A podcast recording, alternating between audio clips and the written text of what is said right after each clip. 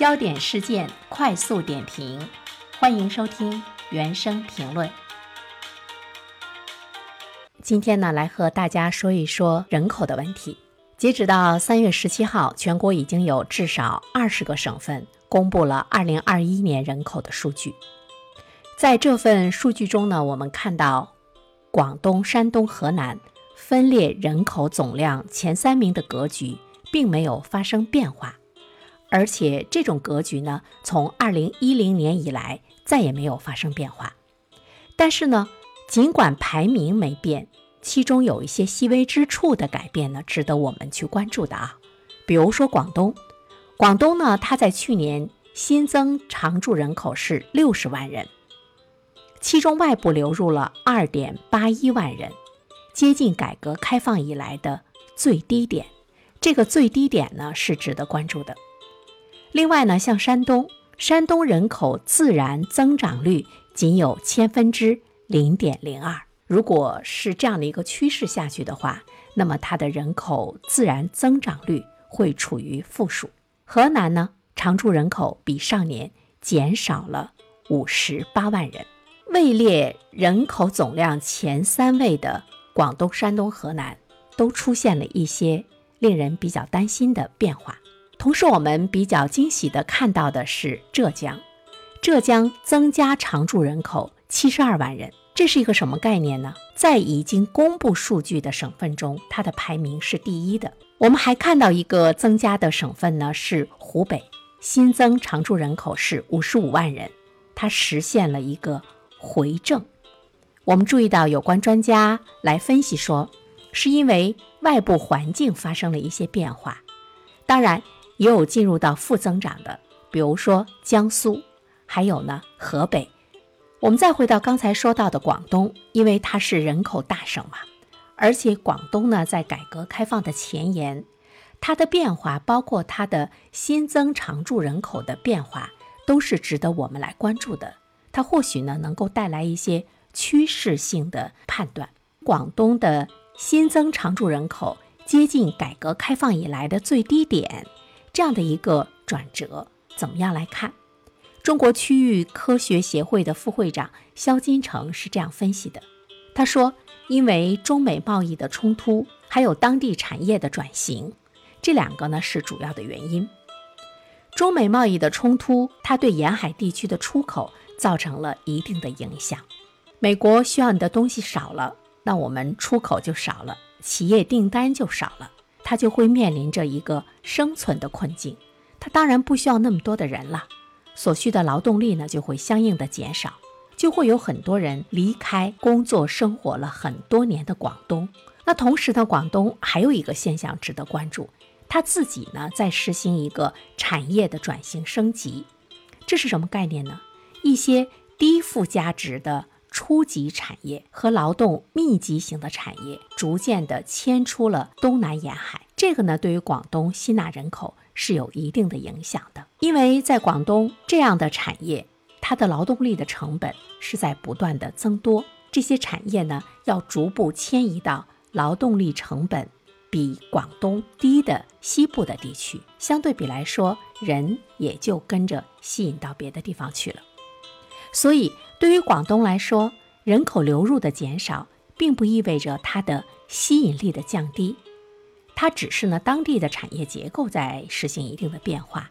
像高精尖产业的发展，对高端人才仍然呢是有吸引力的。近几十年来，我国的人口的流向在发生着呢一些特别大的变化。总体上来说，人口是流向东部沿海地区的。因为它发达嘛，人们到那儿去可以多多的挣钱。像在两千年到一零年，我国的人口流入的重心呢向东北偏移；二零一零年到二零一五年的人口流入的重心呢反向西进行偏移，就是我们的西部地区。那它跟它的劳动力的价格比较低廉，一些劳动密集型产业的迁移。有着非常紧密的关系。由于东部地区的产业转移嘛，以及中部地区的崛起，它就吸引了部分省际迁移人口向中西部地区的一种回流。而且呢，随着中西部城市的 GDP 的扩大，企业的人数就会相应的增长，它当然也会吸引更多的劳动力了。它就是一个此消彼长，我们的人口地图就会发生一些变化。当然，有一些地区在持续的减少，也应该引起当地的一种担心。那么，在接下来说中西部的市场，它会不会一直在扩大，一直在吸引人口呢？其实不是的。你看，现在广东它对人口的吸引力已经都没有那么强了，所以对于中西部市场来说呢，也是一样。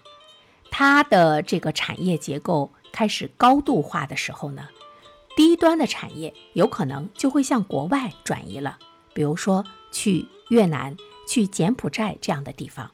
而且随着当地人们生活水平的提高，大家对自己的这个劳动力的价值的期待。也跟最初呢是不一样了，它就会出现各区域间的流动会处于一个比较稳定的状态。我们说到这种稳定，其实就像水由高处往低处流，它不会永远的流。当它的水平面达到同一个高度的时候，它不就是一个非常稳定的状态吗？所以说呢。我国各地的净流动的概率，就是人口净流动的概率，它会随着城镇化的推进逐步的降低。所谓的城镇化的推进，那就是城乡之间的差距不会越来越大了，人们不会呢更多的由贫困的地方走向了富裕的地方。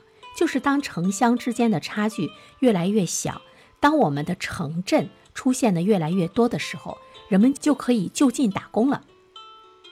这样的话呢，我们看到了一个时间的预测，说到二零三零年，这种流动的状态会趋于一种平衡。其实我觉得我们国家的发展的趋势，它和一些发达国家的发展的趋势呢是相同的，只不过是我们出现这种变化要比别人晚一些而已。上海交通大学的特聘教授陆明在他所著的。《大国大成》一书中，他就谈到过这个问题，说经济不会无限的聚集。从发达国家的经验来看，当这种聚集的程度不断的提高到一定阶段之后，它就会稳定下来。因为这个时候呢，中心聚集区的生产要素的价格就太高了，生产者就觉得，哎呦，我在这儿待着，那么我生产的成本太高。利润太低，它就没有必要都在这个大城市附近来生产，而且呢，也会让老百姓觉得我没有必要一定要生活在大城市。其实今天呢，这种趋势和变化，包括人们观念的改变，我们也有着很多深刻的体会。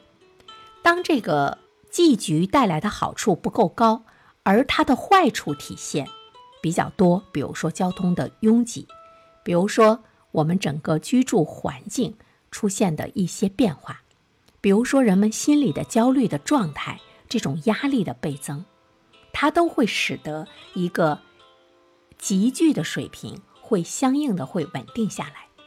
那么这个过程中，其实它有一个非常重要的调节的变量，就是我们刚才说到的生产要素的价格，尤其是呢这个人力的价格。当然，它也集中的体现在地价、房价，还有呢劳动力的工资上。那么，那增量当然就会缩水，但是它并不意味着规模的缩小。就像我们说广东，广东呢出现了新增人口从改革开放以来的最小的这样的一个增加值，但是它的高精尖的产业呢是保持着非常好的发展的态势。那么，对于其他的地区一样。它也会跟广东发展的状态是相同的，就是当经济和人口经过一段时间快速的集聚之后，这种集聚的速度就会减缓，但是呢，它的程度不会下降。这就是说，未来的集聚它还是一个大的趋势。那么，当人口的流动状态趋于平稳之后，人们真的就待在原地不动了吗？人口是不是还要流动？他们会？流往哪里去呢？我们看到很多的专家说会向城市群聚集。这个城市群呢是由很多的城市组成的。那么，大城市对周边小城市的一种带动，小城市对人们的吸引力不会亚于大城市对人们的吸引力。这里面就会说到城市群作为一个区域，区域内外有很大的差距，城市群外的人会向城市群内来进行聚集，但是城市群内部的城市之间的差距就不会很大了。所以说呢。我国的城市群，它在不同的区域的分布也会促进这个区域的协调发展。那么，哪些城市群是比较有吸引力的呢？说到城市群，它就是我们国家未来经济发展格局中最具活力和潜力的核心地区。未来的竞争不是说哪个城市和哪个城市之间的竞争了，它是城市群的一个竞争。那么在这个过程中的话呢，我们就会看到城市群的快速扩张已经成为带有普遍意义的不可阻挡之势了。它可以作为国家来参与全球竞争和国际分工的一个全新的地域单元。说到城市群，有七大城市群，在二零二零年的时候，它覆盖的人口超过了七点七亿，它的 GDP 的总额。超过了六十三点六万亿元，什么概念？占到了全国 GDP 总量的百分之六十三。当七大城市群占到全国 GDP 总量会达到百分之八十以上的时候，其实我们可以想一个问题，也是一个非常残酷的问题，就是整个国家的发展，只要由这七大城市群给它支撑起来就可以了。这种聚集的效应你是不容忽视的。是哪七大城市群已经显示出了它蓬勃的发展力呢？长三角、珠三角、京津冀、山东半岛、中原经济区、成渝经济区、关中平原城市群，它就决定了中国整体的发展前途。其实我们要观察中国七大城市群发展状况，有两个重要的维度。一个维度呢，就是它的经济发展的成绩，比如说我们经常会看到 GDP 进入到万亿俱乐部等等。还有一个就是在这个城市群中区域内经济融合互动的水平。所谓的这种经济融合互动的水平，我记得以前我在评论中和大家说过，比如说人们可以去买那种高铁的通票。就像我们在城市中坐公交车，拿着最初的那个板票坐车一样，这就是交通中的一种互融。还包括我在这个城市生活，我可以到那个城市去上班，等等等等。这就是城市群，它最终呢可以融化成一个大城市的感觉。这种竞争力，这种带动力是不可忽视的，而且它形成了一个虹吸的效应。它会不断的再把城市群以外的这些和城市群本身的经济发展有着巨大差距的这些人，不断不断的吸引过来。好，今天的原声评论就请您收听到这里，明天同一时间我们再会。